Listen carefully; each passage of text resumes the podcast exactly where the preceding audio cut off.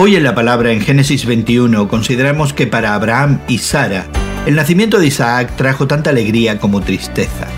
A medida que Isaac crecía, también aumentaban las tensiones entre Sara y Agar. Durante años Ismael, hijo de Agar, pensó que heredaría la casa de Abraham. Y si no, ¿cuáles eran las posibilidades de que Sara tuviera un hijo?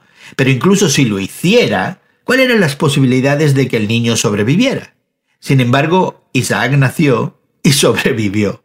En la fiesta, Sara notó que Ismael, el hijo de Agar, se burlaba de Isaac. Sara respondió decisivamente, ordenando a Abraham que despidiera a Agar y a su hijo. Abraham estaba angustiado porque amaba y cuidaba del niño. Sin embargo, Dios le ordenó a Abraham que siguiera el consejo de Sara. Al parecer, no sería bueno que estos dos niños crecieran juntos. Abraham despidió a Agar. Expulsada de la casa y perdida en el desierto, Agar clamó a Dios. Dios escuchó sus oraciones y proveyó para ellos, prometiendo a Agar que el niño se convertiría en el fundador de un gran pueblo. Este pasaje contiene elementos importantes de la historia de Abraham.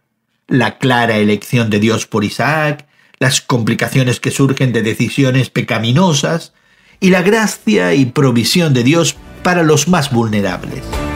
¿Y qué nos enseña este texto acerca de los efectos persistentes del pecado? Hoy en la Palabra es una nueva forma de estudiar la Biblia cada día. Encuentra Hoy en la Palabra en tu plataforma de podcast favorita. Más información en hoyenlapalabra.org.